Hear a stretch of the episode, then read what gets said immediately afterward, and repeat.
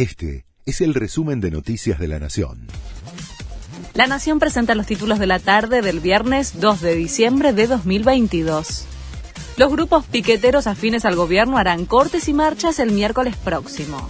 En medio de una jornada de protestas en el centro porteño, anunciaron un plan de lucha que incluye cortes y asambleas a la vera de las rutas en la previa de un fin de semana extra largo.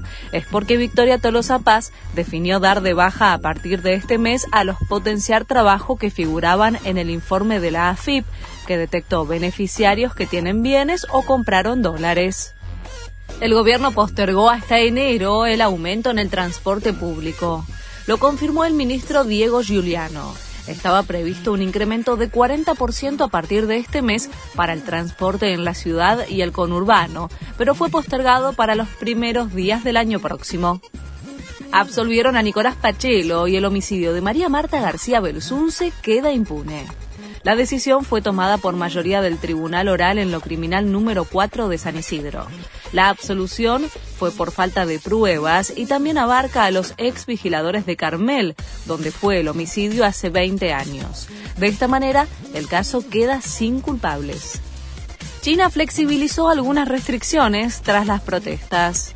Sin embargo, el gobierno de Xi Jinping aumentó los controles en las redes sociales y las movilizaciones se diluyeron ante el despliegue policial y la persecución. Las principales ciudades flexibilizaron los controles sanitarios que mantenían por la política de COVID-0. Uruguay venció 2 a 0 a Ghana, pero quedó fuera del Mundial no pudo clasificar a la siguiente fase por la victoria de Corea del Sur 2 a 1 ante Portugal. De esta manera se definieron los pases a octavos del Grupo H. Portugal se quedó con el primer puesto y Corea del Sur, con más goles a favor que los charrúas, se metió a la siguiente fase.